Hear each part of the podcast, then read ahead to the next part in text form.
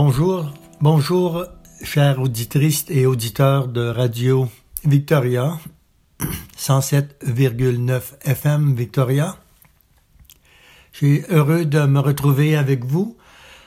La dernière fois que j'ai enregistré en studio euh, une, une émission de paysage littéraire, je parlais du livre, je vous ai présenté le livre de Marguerite Duras, L'amant, un roman qui se déroule en Indochine, plus précisément au Vietnam.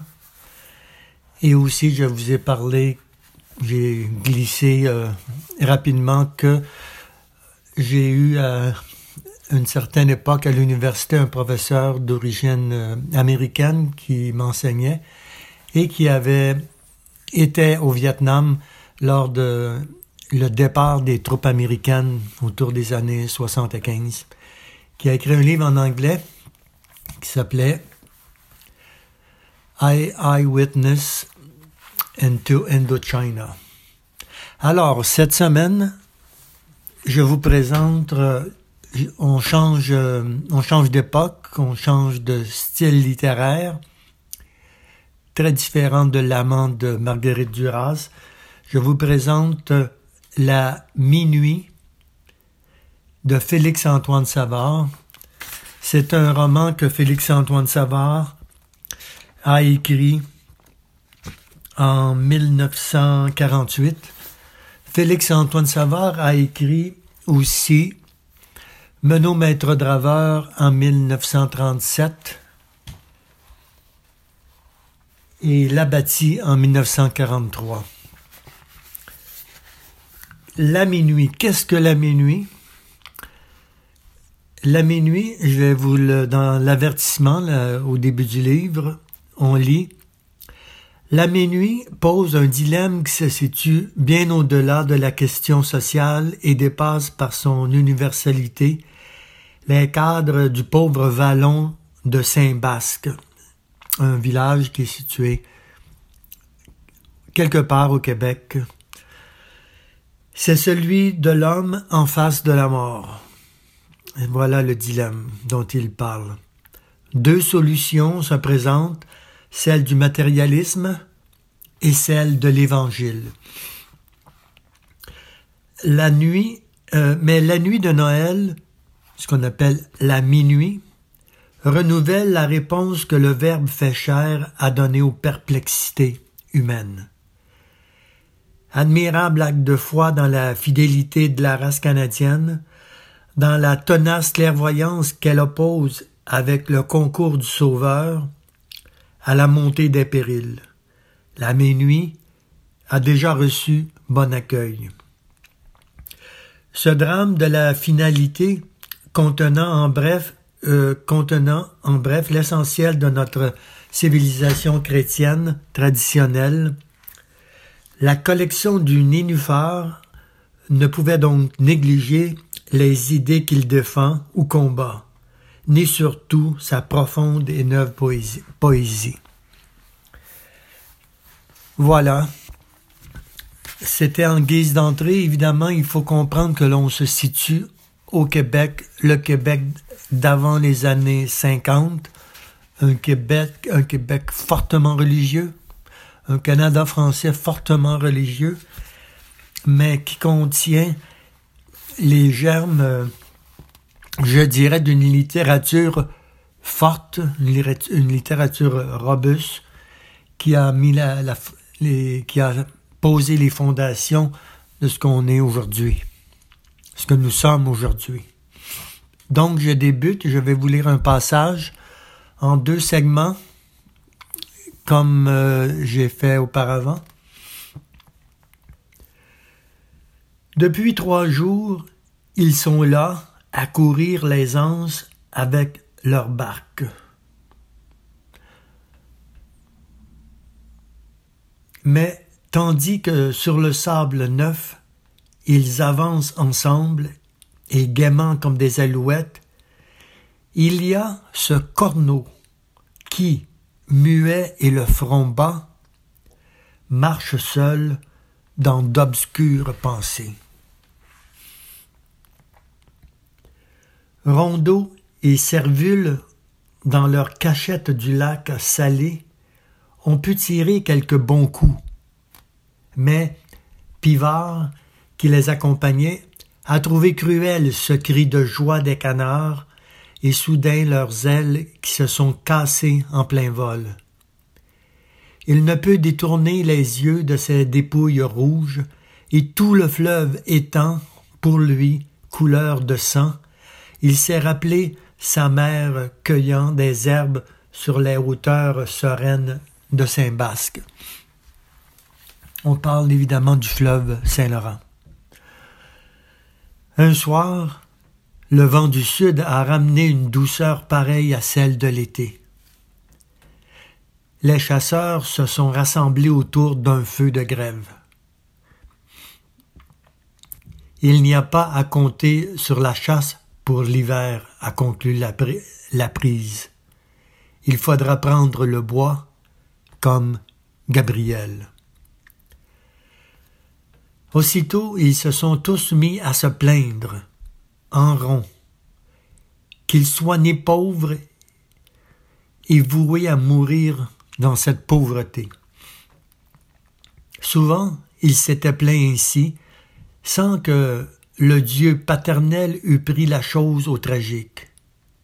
Car il sait la fin, car il veille et malheur à celui qui lui arracherait ses pauvres, même quand ils se plaignent.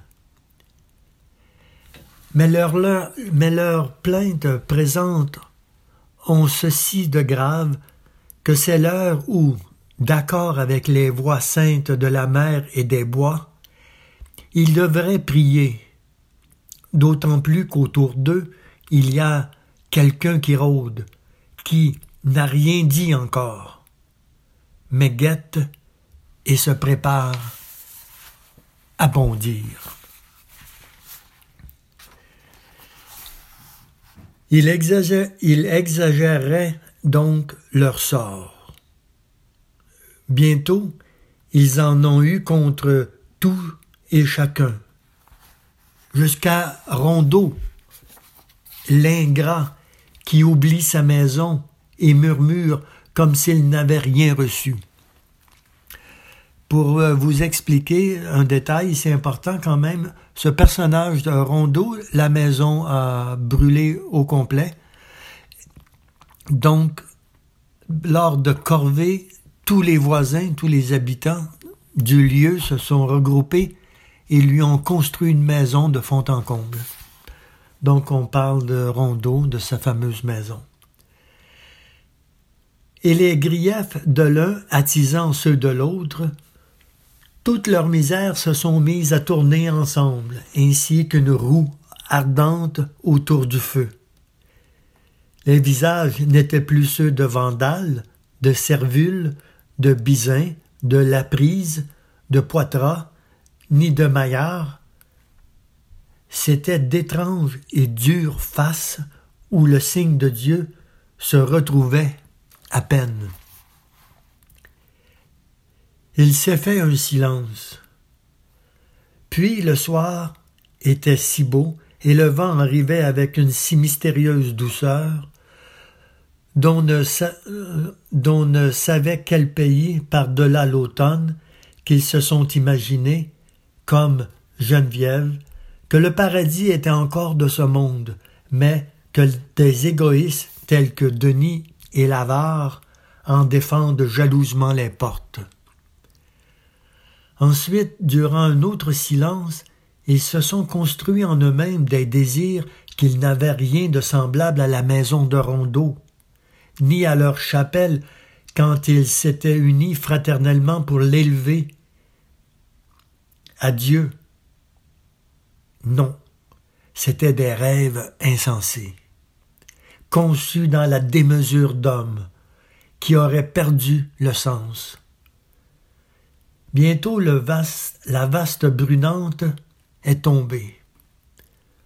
L'on n'entendait plus qu'une faible voix de la mer, juste pour dire qu'elle était encore là, un vrai murmure de source, un tendre appel à l'âme des pauvres.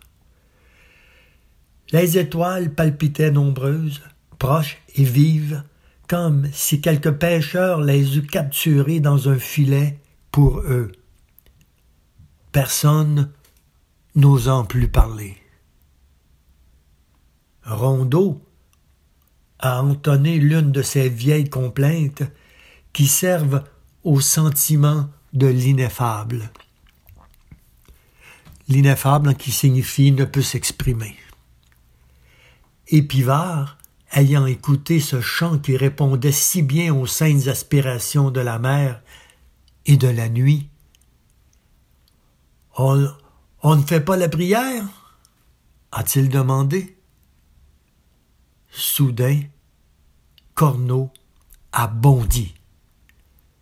Depuis longtemps, il guette son heure. Il s'est mis alors à répéter à peu près les mêmes choses qu'il avait dites à Geneviève.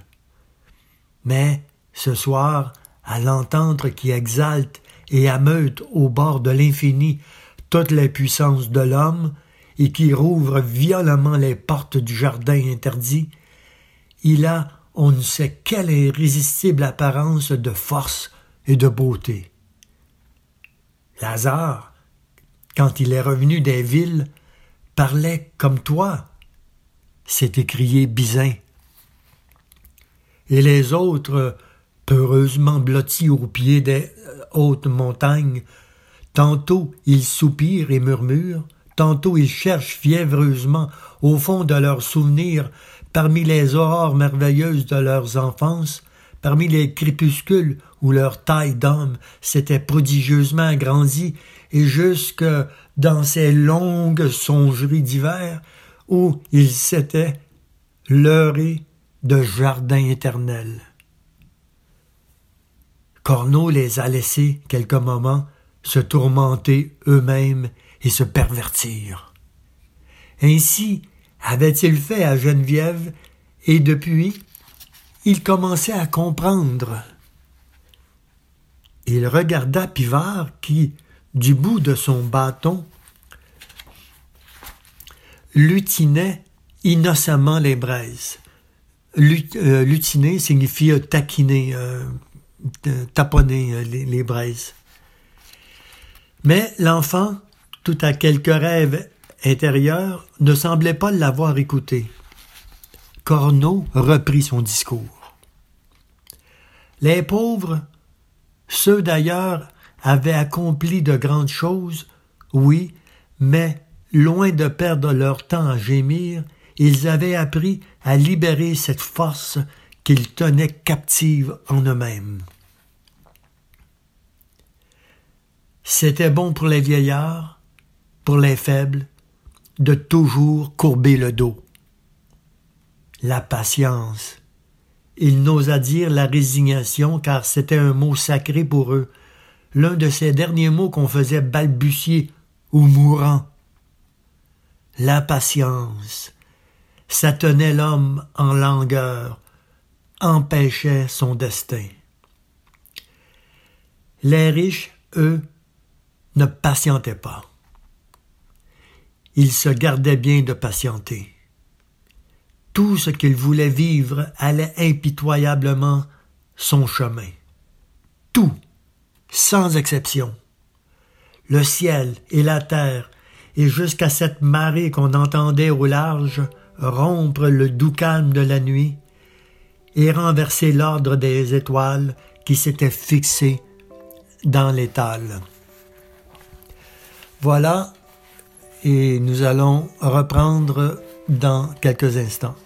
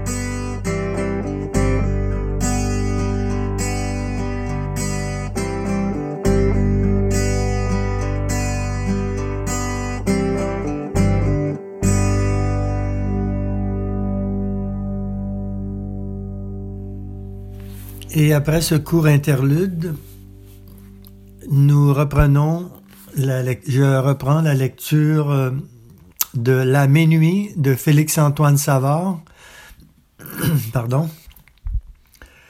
publié aux éditions Fides il, y a assez longtemps, mais qui contient des, euh, passages fort euh, intéressants. Les pauvres enfin dressés marchaient donc maintenant, et rien ni personne ne les arrêterait, ne les arrêterait plus. Eux, les chétifs pauvres, ils écoutaient ces paroles comme l'annonce d'une rédemption trop belle pour qu'ils la vissent jamais. Ils pensaient à Saint-Basque, qui ne leur, qui ne leur était plus qu'un crevalon noir fermé par les montagnes et trop loin, bien sûr, de ces courants de liberté dont parlait Corneau. Non, cette délivrance n'arriverait jamais. Car une lourde fatalité pesait sur eux. Une vieille habitude d'impuissance les enchaînait. D'ailleurs, le Christ l'avait dit. C'était donc certain qu'il y aurait toujours des pauvres à Saint-Basque. Oui, toujours. Corneau, lui, poursuivait son prêche sans pitié. À Saint-Basque, il continuait de souffrir, mais parce qu'il le voulait bien. Mais parce, qu'inerte et divisé, ils se contentaient tous de grogner sans rien faire. Dans les villes, les faibles avaient uni leur faiblesse, et elle était devenue force pour la justice. Il répéta, pour la justice.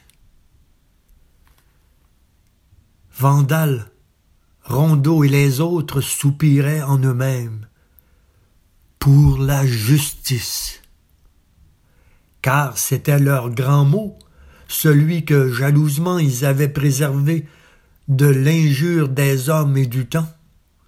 Ce mot signifiait qu'un jour, après toutes les manigances des Maltais, Denis et leurs pareils, tout serait remis d'aplomb, et la souffrance aurait enfin son prix éternel. Pour la justice, reprit Corneau. Mais sa justice, à lui, était autrement rapide que la leur. Elle n'avait pas à attendre une vague et lointaine éternité. Elle était instante. Pervertissant alors les paroles de l'Évangile, il annonça que bientôt tous les misérables, tous les humiliés s'exalteraient eux-mêmes, prendraient leur cause dans leurs propres mains, et qu'à Saint-Basque, comme ailleurs, s'ils le voulaient. Tu m'as l'air, opina Vandal, de connaître bien des choses qu'on ne sait pas, nous autres. Ils commencèrent de s'aviser que Corneau, ils commencèrent à s'aviser que Corneau pouvait avoir raison, que leur longue attente étant finie, l'heure de la vraie justice allait bientôt sonner. Soulevé par cette force intérieure, il s'était mis à marcher sur la grève, allant et venant dans le rouge du feu ou le noir de la nuit, sans parler, tous rendus en esprit du côté de Saint-Basque, pour cette œuvre à laquelle les poussait Corneau. Corneau. Tous, ils avaient de bonnes intentions de justice, mais, peu à peu, leurs désirs devinrent pareils à des bêtes étranges et voraces. Autour des mêmes biens convoités, autour des terres à Denis et à l'avare, bientôt ils se rencontrèrent face à face, exaspérés, chacun par des appétits que rien ne modérait plus. Pourtant, il fallait s'unir, avait dit Corneau.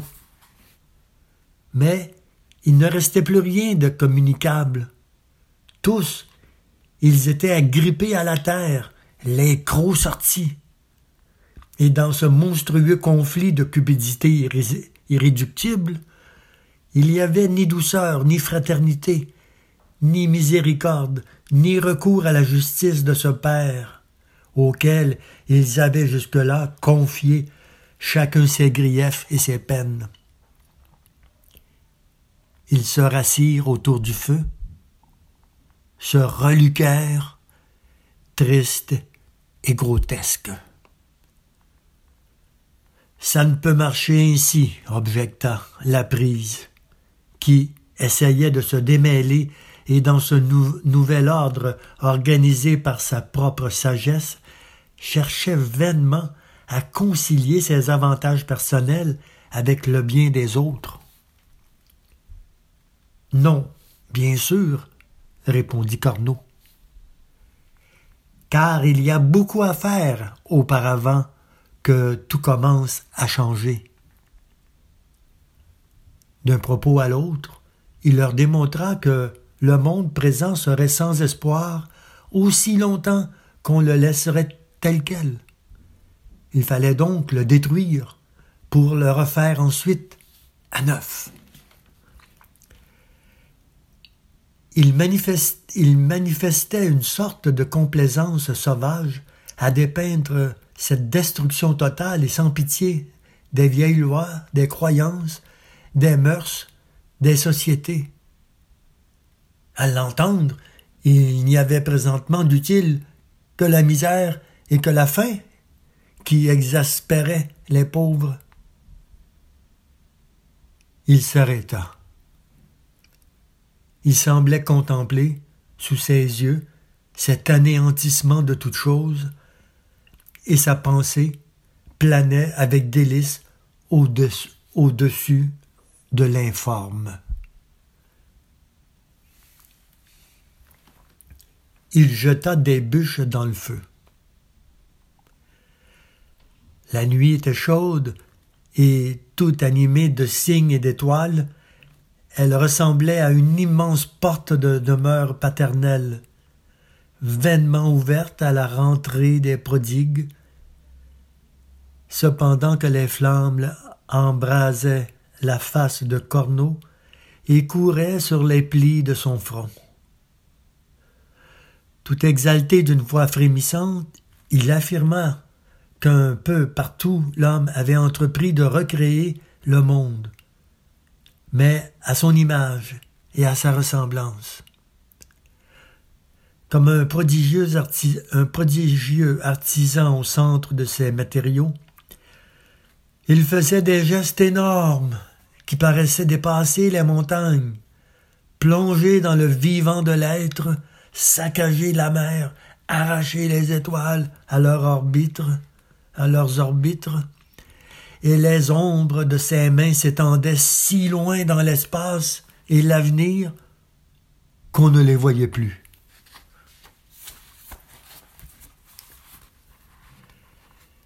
Une légère brumaille avait atterri, isolés comme perdus dans une nuée rougeâtre, ils furent saisis d'une crainte superstitieuse.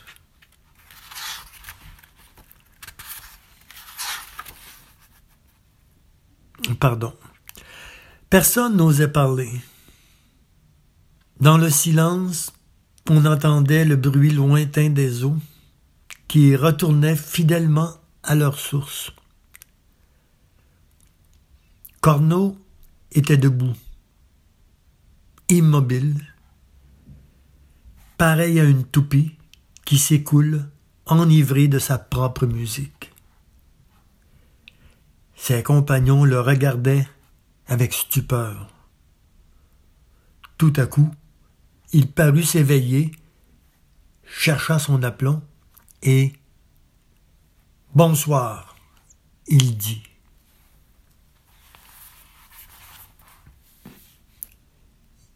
Il prit lentement le bord de, la, de leur cabane. Il prit lentement le bord de leur cabane de chasse. Mais les autres, ils sont bien seuls à présent au milieu de cette nuit, pourtant belle, douce, pourtant persuasive et pleine de souffle tiède comme une haleine humaine. Après le discours et les manigances à Corneau, les voix donc, affreusement seules et profondément troublées par ce vin de paroles lourd et rêche. Tout leur, tout leur semble bouleversé. Tout, jusqu'à la mer qui avait coutume d'être comme une vache qui va et revient à la clôture soir et matin, et jusqu'à la montagne, et jusqu'à l'étoile du nord, qui était une lampe pourtant bien réglée et pareille à celle du sanctuaire. Décidément, il y a trop de choses dans le génie à Corneau. Il y a trop d'idées pour sa tête à prononcer la brise. Ils sont loin, cependant, de l'avoir suivi jusqu'à l'extrême des idées folles qu'il a ramassées au hasard des voyages et qu'il prêche. Ni Bizin, ni Vandale, ni les autres n'ont vu où il allait. Tout de même, ils ont senti que ses propos étaient étranges. Un instant, ils ont eu peur de leur solitude et frémi de la crainte, crainte d'être séparés de Dieu. Voilà, c'était la minuit de Félix-Antoine Savard. Vous savez que peut-être je ne l'ai pas mentionné au début, Félix-Antoine Savard était un monseigneur, un personnage du haut clergé, si on peut dire ainsi. Merci d'avoir été présent à Paysage littéraire à l'antenne de Radio Victoria, 107,9 FM Victoria, votre radio communautaire. À bientôt.